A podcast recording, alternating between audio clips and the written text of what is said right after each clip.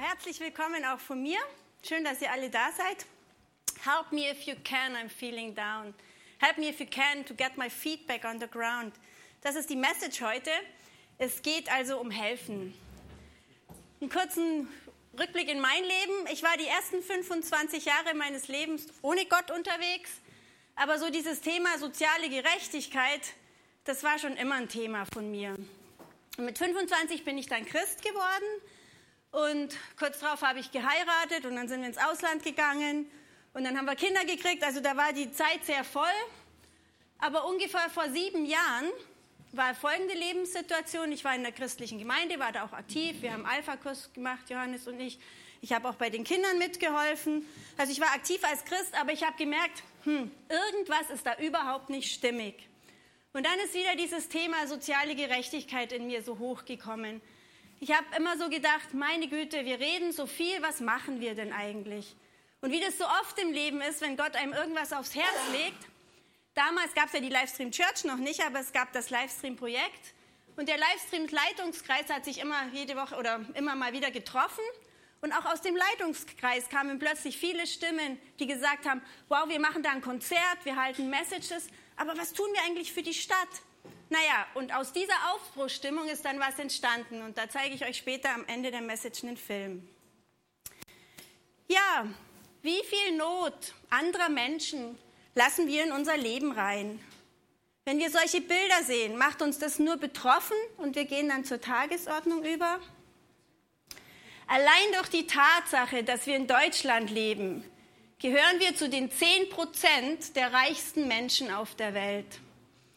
Und bei den Recherchen zu dieser Message bin ich auf eine Internetseite gestoßen, die mich echt betroffen gemacht hat. Kann ich euch echt nur empfehlen. Die heißt Slavery Footprint. Und zwar geht es darum, man gibt da so ein bisschen ein, wie man lebt, also wo man wohnt, was man so macht. Ganz kurz, halbe Minute. Und dann berechnen die, wie viele Christen weltweit, ah, nicht wie viele Christen, Entschuldigung, wie viele Sklaven weltweit für einen arbeiten.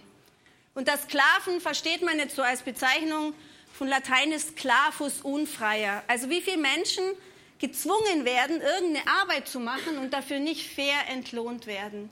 Jetzt ratet mal, ratet mal, wie viele Sklaven für mich, Bettina, arbeiten. Wie viel? Mein Mann, ja, der auch. Den habe ich jetzt nicht mitgerechnet.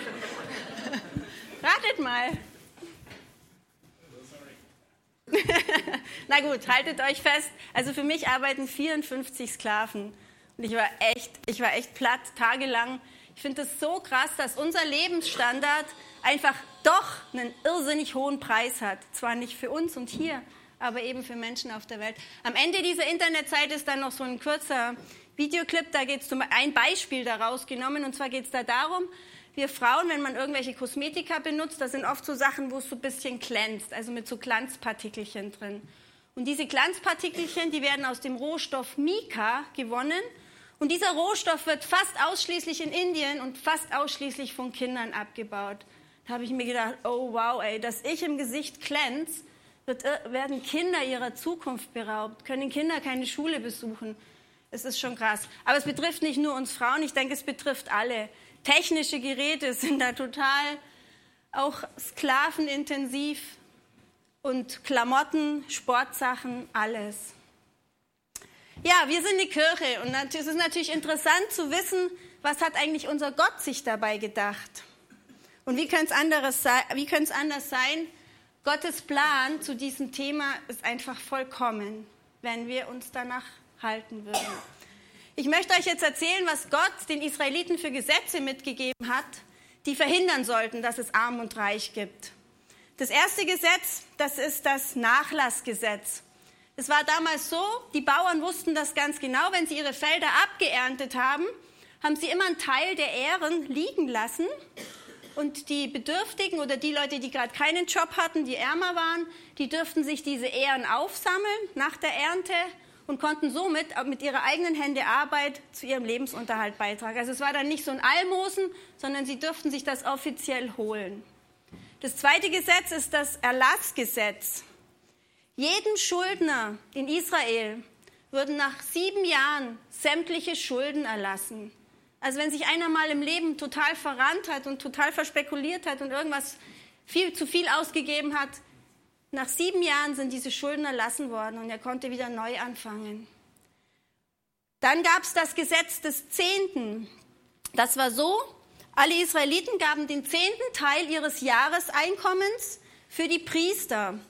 Die Priester haben da, damit gelebt und jedes dritte Jahr wurde der Zehnte in Speichern gesammelt. Und von dem, was dort in den Speichern gesammelt wurde, wurden dann die ärmeren Priester, die Witwen und Waisen und die Migranten versorgt. Also dann konnten die sich auch dort Vorräte holen und mussten nicht wirklich arm sein, hatten zu essen. Und das vierte Gesetz, was ich euch dazu noch zeigen möchte, das ist das Jubeljahr. Das Jubeljahr muss man sich so vorstellen, in Israel gab es alle sieben Jahre ein Sabbatjahr. An diesem Sabbatjahr haben die die Felder brach liegen lassen, haben nichts angepflanzt, dass sich die Erde erholen konnte. Und jedes siebte Sabbatjahr, also jedes 49. Jahr, war es so, dass alle Besitzverhältnisse in die ursprünglichen Verhältnisse zurückgeführt wurden.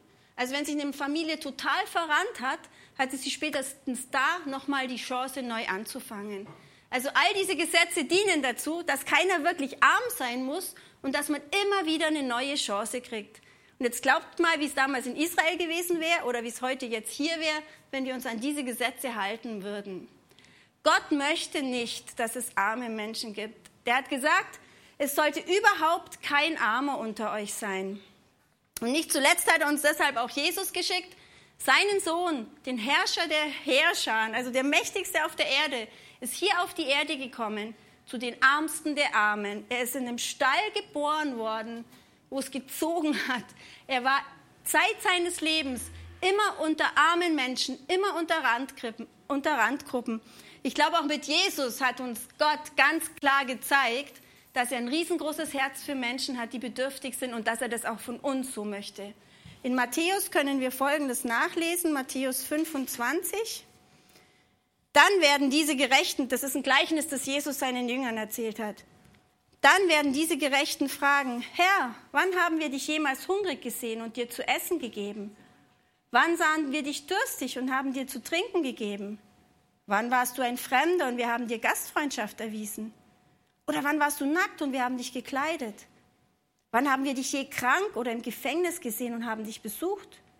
Und der König wird ihnen entgegnen, ich versichere euch, was ihr für einen der geringsten meiner Brüder und Schwestern getan habt, das habt ihr für mich getan.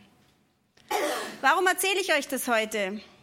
Wir als Kirche sind absolut überzeugt davon, dass Jesus das perfekte Vorbild für uns war, wie Leben funktionieren kann. Wie ein Leben funktionieren kann, das für alle lebenswert ist.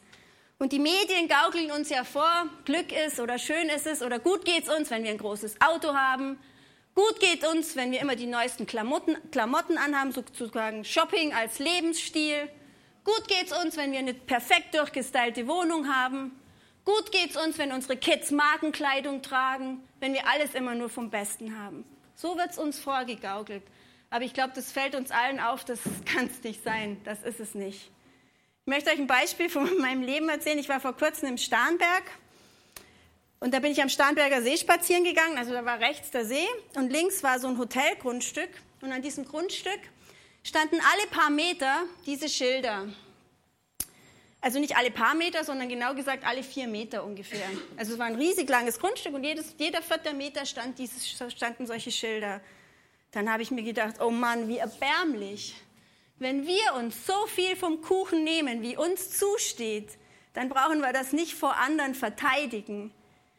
Denn es ist ja so, die Leute, die dann auf diesem wunderschönen Rasengrundstück gelegen haben und auf den See geguckt haben, die haben alle vier Meter dieses blaue Schild im, im Sichtfeld gehabt.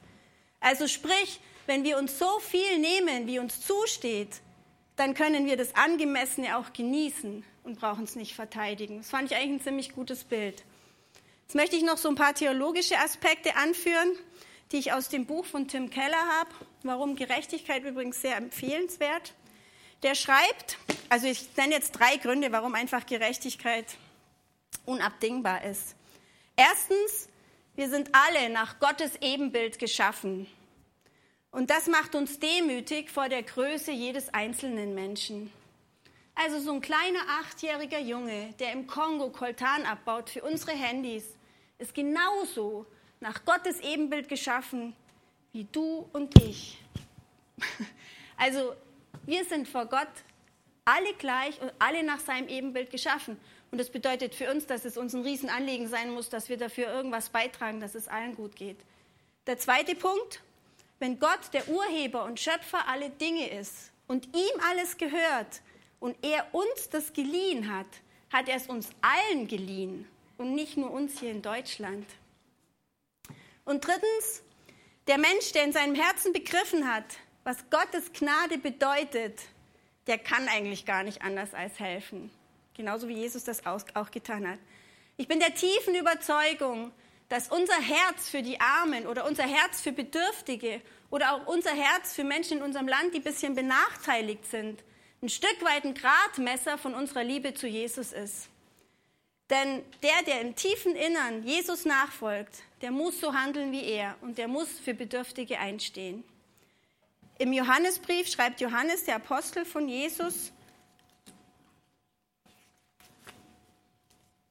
Denn wenn einer genügend Geld hat, um gut zu leben, und wie gesagt, dazu gehören wir hier in Deutschland alle, denkt an die 10 Prozent, und einen anderen in Not sieht und sich weigert zu helfen, wie soll die Liebe Gottes da in ihm bleiben? Und ein kleines Stückchen später, auch im ersten Johannesbrief, liebe Freunde, weil Gott uns so sehr geliebt hat, sollen auch wir einander lieben. Niemand hat Gott je gesehen, aber wenn wir einander lieben, dann bleibt Gott in uns und seine Liebe kommt in uns zur Vollendung. Jesus war uns auch ein da. Er hat für das, was ihm wichtig war, und das sind wir, hat er alles gegeben, das Kostbarste. Er hat sein Leben gegeben. Und wenn ich so denke, was ist jetzt das Kostbarste, was ich geben kann? Das ist natürlich Geld, aber es ist auch Zeit. Und dazu nochmal eine Bibelstelle, wo Jesus uns klar auffordert in Lukas. Lade vielmehr die Armen, die Krüppel, die Gelähmten und die Blinden ein. Bei der Auferstehung der Gottesfürchtigen wird Gott dich belohnen, weil du Menschen eingeladen hast, die es dir nicht vergelten konnten. Also für meine Begriffe ist die Botschaft sonnenklar. Wenn wir uns zu Jesus bekennen, dann ist helfen keine Option, sondern eine logische Folgerung. Und wenn du heute neu hier bist und Jesus noch nicht kennst, dann ist helfen für dich auch die bessere Option, weil sie das Leben hier auf der Erde einfach lebenswerter macht. Die Joyce Meyer hat mal gesagt, geht hinaus in die Welt und seid für jemanden eine Bibel. Also lasst uns Täter des Wortes sein. Und wenn du näher am Herzschlag deines Schöpfers leben möchtest, dann trag dazu bei, dass das Leben eines anderen sich verbessert. Dann bist du voll auf der Jesus-Schiene. Ja, wo stehen jetzt wir als Gemeinde? Und dazu möchte ich euch einen kurzen Videoclip zeigen. Kommt neu in die Gemeinde. Das war seine erste Message. Ich finde das ziemlich cool, weil er hat den Leuten einfach so ein Stück weit gezeigt, wo sie stehen.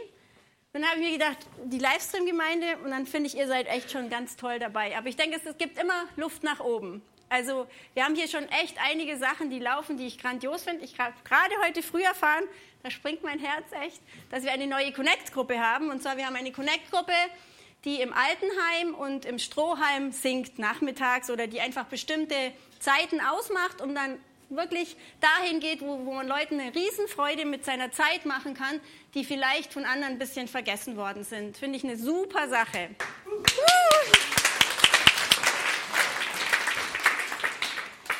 Der Paulus hat in einer seiner letzten Sätze, einer seiner Abschlusssätze, Folgendes gesagt. Das war sozusagen ein Plädoyer von ihm, weil das, was man am Schluss sagt, ist meistens so das Wichtigste. Er hat gesagt, stets war ich ein Vorbild, wie ich durch harte Arbeit den Armen helfen, wie ihr durch harte Arbeit den Armen helfen könnt. Behaltet die Worte von Jesus, dem Herrn, in Erinnerung. Es liegt mehr Glück im Geben als im Nehmen. Also mein Traum von dieser Livestream Church ist es, dass wir in dieser Stadt total bekannt dafür werden, als eine christliche Gemeinde, die die Not in ihrer Stadt sieht, die die Augen hat für Menschen, die Hilfe brauchen und die echt die Leute wahrnimmt, für die wir da sein können. Ja, ich hatte euch vorher erzählt, da war dann so eine Umbruchstimmung bei mir vor sieben Jahren und auch im Livestream-Team. Und daraus ist dann das soziale Projekt HELP entstanden. Wir haben das äh, gegründet und haben, am wir haben eben uns für Alleinerziehende entschieden. Wir helfen Alleinerziehenden einmal im Monat. Und erst danach haben wir dann gelesen in der Bibel, dass sowohl im Alten als auch im Neuen Testament unglaublich oft davon gesprochen wird, dass wir Witwen und Waisen unterstützen sollen, weil das einfach schon immer eine Personengruppe war, die es echt schwer hatte.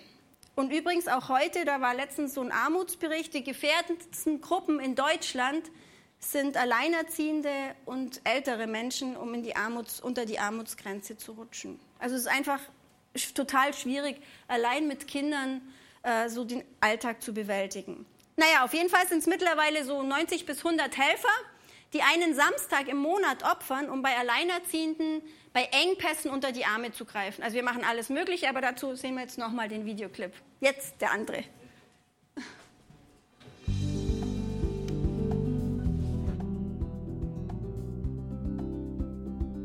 HELP ist eine soziale Initiative für Alleinerziehende in Regensburg.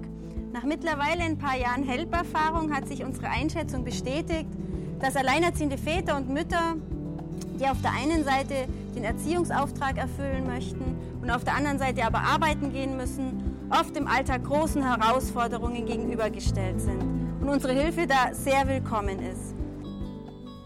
Also ich habe vom HELP gehört, dass HELP alleinerziehende Mamas unterstützt.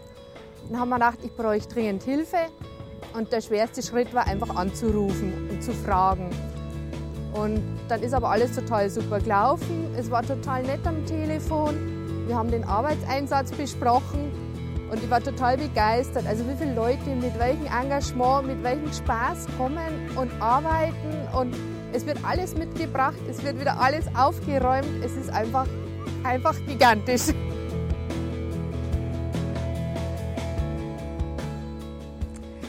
Samstag, Help-Einsatztag, treffen sich die Helfer früh morgens um 8.30 Uhr, um dann gemeinsam in die einzelnen Einsätze aufzubrechen, Dort wird dann entweder umgezogen, renoviert, Wohnung gestrichen oder entrümpelt. Also viele Dinge, die im Praktischen einfach für die Alleinerziehenden nicht zu bewältigen sind. Auch für Essen und Kinderbetreuung wird von uns gesorgt, um den Alleinerziehenden diesen Tag möglichst leicht zu machen. Weitere Angebote von HELP sind unser jährliches Muttertagsfest, auch gemeinsame Ausflüge oder Kindertage, in denen wir dann einen Tag lang die Kinder betreuen, um den Alleinerziehenden dann einfach auch mal ein paar Stunden für sich zu schenken. Wir sind eine Reihe von Leuten in Regensburg, die hauptsächlich eine Sache verbindet, nämlich dass wir Christen sind. Und der christliche Glaube ist auch der Motor, unser Antrieb, warum wir Help ins Leben gerufen haben warum wir wirklich gerne einmal im Monat einen Samstag zur Verfügung stellen, um Leuten zu helfen. Uns ist allen bewusst und wir sind auch wirklich dankbar dafür, dass wir in einem der reichsten Länder der Erde leben. Aber gerade deshalb, weil wir uns damit so beschenkt fühlen, möchten wir das nicht für uns behalten, sondern uns ist es wichtig, dass wir die Leute in unserem Umfeld in den Fokus bekommen, sie mit ihren Nöten und Sorgen wahrnehmen und sie auch unterstützen. Jesus hat in seinen Erbentagen immer die Randgruppen intensiv im Blick gehabt. Ihm war das immer wichtig, für diese Leute da zu sein. Und speziell Witwen und Waisen lagen ihm ganz besonders am Herzen. Die aktuellen Infos und Termine zu HELP findest du auf unseren Flyer oder unter www.help-regensburg.de. Ja, ist euch aufgefallen, dass ihr da viele Gesichter gesehen habt, die ihr hier auch seht? ist echt toll. Also ich finde, wir sind da schon ganz gut unterwegs. Trotzdem denke ich, ist immer noch was machbar. Und wenn du jetzt für dich den Eindruck hast, naja, schön und gut, gefällt mir ja, aber ich schaffe es ja eh nicht, all das, was ich vorhabe, in meiner Woche unterzubringen, ich habe einfach keine Zeit dafür, dazu kann ich euch sagen, mir und allen Helfern geht es genauso. Aber wenn man irgendwas wirklich will, dann finden sich Wege, dann macht man das Unmögliche möglich. Und auch dazu möchte ich euch ein Beispiel aus meiner Familie zeigen. Ähm, die nächste Folie, genau. Der Sammy hat vor, ich weiß nicht, letztes oder vorletztes Jahr, also es ist unser mittlerer Sohn, der hat auf ein Handy gespart und am Schluss haben ihm noch 20 Euro gefehlt. Und was hat er gemacht? Er hat Fenster geputzt. Und wer den Sammy kennt, der weiß, dass er damit das Unmögliche möglich gemacht hat. Und ich glaube, wenn man was richtig will, dann kann man das machen. Und wenn, Sie, wenn ihr richtig wollt, dass ihr irgendwo helft, dann schafft ihr es, euch ein Samstag im Monat im Terminkalender rauszustreichen. Oder vielleicht auch nur fünf im Jahr, aber immerhin. Also, wenn man was will, dann schafft man das auch. Ich kann jetzt, wir haben gleich am Büchertisch, der Andi und ich, wir stehen am Büchertisch und äh, wenn ihr noch irgendwelche Infos über Help haben möchtet, dann kommt zu uns. Also bei mir ist es so, natürlich ist Help ein klitzekleiner Beitrag. Aber ich denke, wir sind ungefähr, ich habe gestern nochmal nachgegoogelt, ungefähr ein Drittel der Weltbevölkerung sind Christen. Da habe ich mir gedacht, okay, wenn jeder von dem ein Drittel sich um zwei andere Menschen kümmert, denen es nicht so gut geht, sieht das doch schon gar nicht so schlecht aus. Und ich von mir kann einfach nur die Aussage von Paulus total bestätigen, geben macht seliger als nehmen. Wenn nach so einem Helptag, einen ganzen Tag umgezogen, Kisten geschleppt, ist man abend fix und alle, aber es fühlt sich total gut an. Also es fühlt sich einfach so richtig an. Weil ich glaube, genau das ist, was Jesus möchte, dass wir für andere Zeit, Muskelkraft und einfach auch was hergeben. Ja, und ich denke mir, Jesus hat eben auch alles gegeben, weil wir ihm wichtig waren und war uns da wirklich ein Vorbild. Und wenn du jetzt ganz neu bist und sagst, na ja, das hört sich ja alles gut an, auch das mit Gottes Plan, mit den Armen und eigentlich hört sich das ja viel besser an als das, was wir machen. Und wenn du jetzt sagst, na ja, also diesen Jesus, den würde ich ja eigentlich auch gern mal kennenlernen, wenn der sich so, wenn der sogar für uns sein Leben gibt, weil er uns so liebt, wenn er uns immer so geholfen hat, zu, zu sehen, wie man miteinander umgeht, dann muss er ja echt was zu sagen haben. Also wenn du Jesus näher kennenlernen möchtest, gebe ich dir einfach nur einen Tipp, lade ihn in dein Leben ein. Als ich ihn vor 25 Jahren in mein Leben eingeladen habe, es war echt die beste Entscheidung meines Lebens. Dicht gefolgt von der, meinen Mann zu heiraten. Genau. genau. Also lad ihn einfach ein, dann lernst du ihn kennen. Und wenn du mit ihm an, anfängst, unterwegs zu sein, dann lernst du auch mit seinem Blick zu sehen. Und dann gibt er dir auch die Kraft, das zu machen, was du eben mit ihm vorhast. Ich werfe jetzt hier ein Gebet an die Wand. Wer mitbeten möchte, kann das gerne machen. wer das aus tiefem Herzen mitsprechen möchte, kann mitsprechen. Ihr dürft auch gerne alle dazu aufstehen. Und ähm, genau, dann beten wir das. Danke, Jesus. Wieder mal erkenne ich, dass dein Plan für unser Leben sehr gut ist. Schenk uns einen Blick für Armut und für Menschen, die unsere Hilfe brauchen. Öffne unser Herz und mach uns bereit, mit Zeit, Geld und Ideen zu helfen. Danke, dass du möchtest, dass es uns allen gut geht und dass du unser Leben viel lebenswerter machst, wenn wir füreinander einstehen. Auch du hast alles gegeben. Danke, dass du am Kreuz für mich gestorben und wieder auferstanden bist. Danke, dass du mir vergibst und mich so annimmst, wie ich bin. Komm in mein Herz, sei mein Gott, sei mein Herr und mein Retter. Ab heute folge ich dir nach für den Rest meines Lebens. Im Namen von Jesus Christus. Amen.